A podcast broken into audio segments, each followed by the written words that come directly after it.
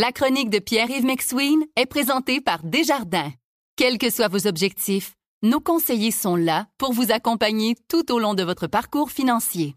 Voici la chronique économique de Pierre-Yves McSween.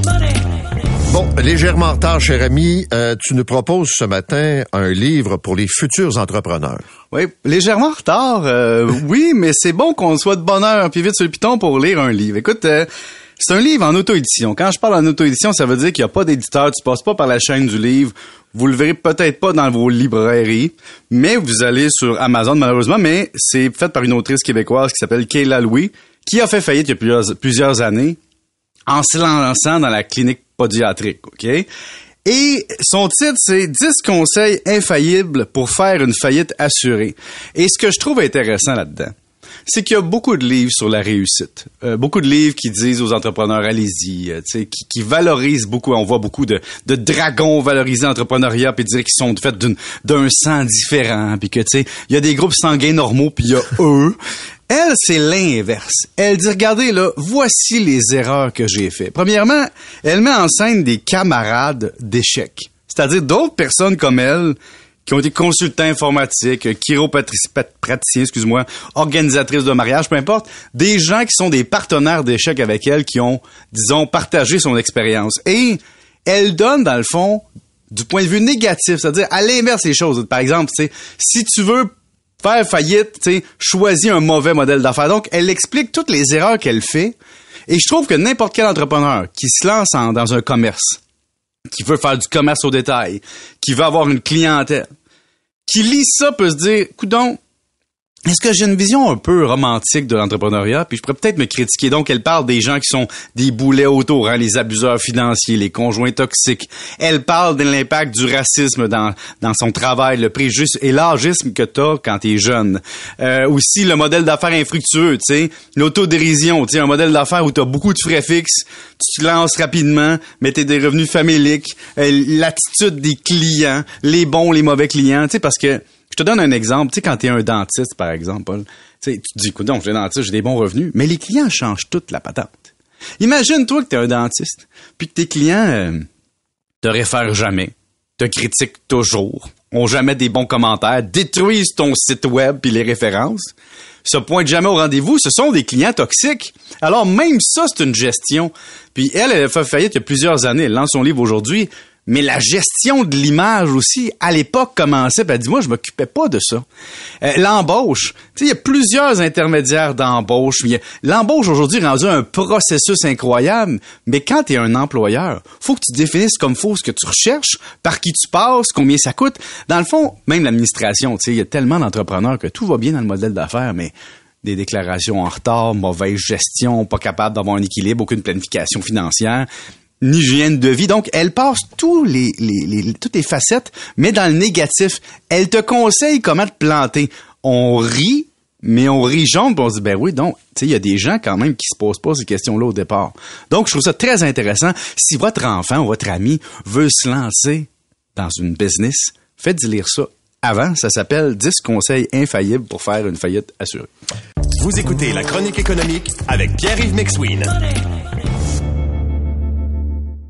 quelques questions d'auditeurs, puis euh, tu as quelques réponses. Oui, par exemple, il y, a une auditrice très intéressante qui a dit, moi j'ai un conjoint depuis plusieurs années. Donc c'est une auditrice qui a un nouveau conjoint depuis plusieurs années. Elle s'est remariée ou a le nouveau conjoint. Et elle réalise une patente.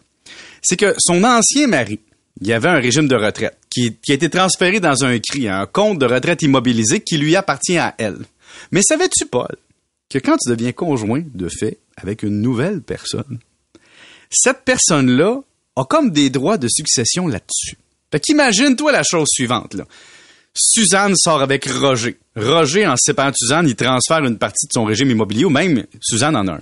Elle se met en couple avec un nouveau monsieur. Mais elle, elle a déjà des enfants. Son régime immobilisé, si elle ne fait pas signer une renonciation à son nouveau conjoint, ben, par transfert successoral, s'il n'y a pas de testament ou autre, eh, c'est lui qui va en hériter. C'est une affaire de fou que les gens savent pas. De l'argent du premier. De l'argent du premier, mais même de, son argent à elle. C'est-à-dire, j'ai un régime de retraite, j'ai des enfants. Elle sait pas que c'est un conjoint de fait. Ben, il y a, des, systèmes de retraite qui vont être transférés au conjoint de fait bien avant les enfants, même si le conjoint avait pas rapport dans l'accumulation au départ. Autre situation, j'ai une question d'un auditeur qui dit... euh, il Mais écrit- attends, je vais te poser une question. Oui. Transférer un REER à des enfants, là, Mhm. tu payes de l'impôt dessus. Oui, mais tu sais, mettons, je te donne un exemple. Moi, j'en ai un cri. J'ai travaillé dans une banque il y a plusieurs années et c'est rendu ce cri-là une fortune. Paul, je pense que j'ai 30 000 dedans. OK? Parce que ça fait des années, ça c'est... Si, disons, j'ai une conjointe de fait, ben, puis je m'occupe pas de mes papiers, puis de à qui ça revient, par les lois testamentaires, ça va revenir à la conjointe de fait que j'aurai au moment de mon décès avant mes enfants.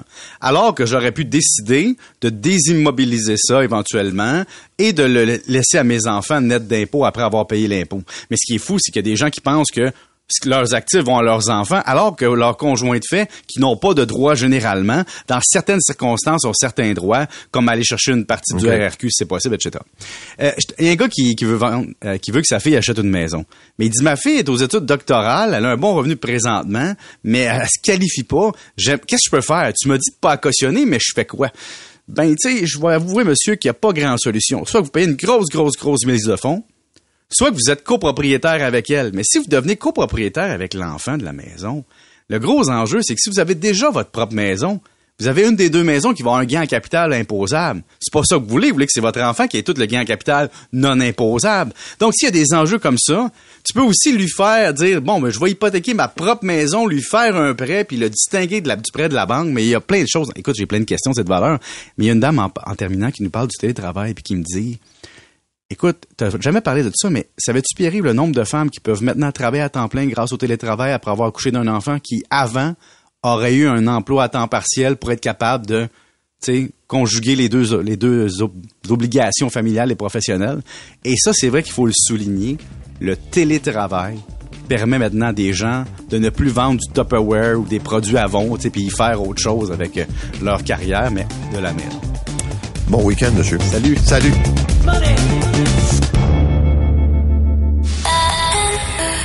C'est 23.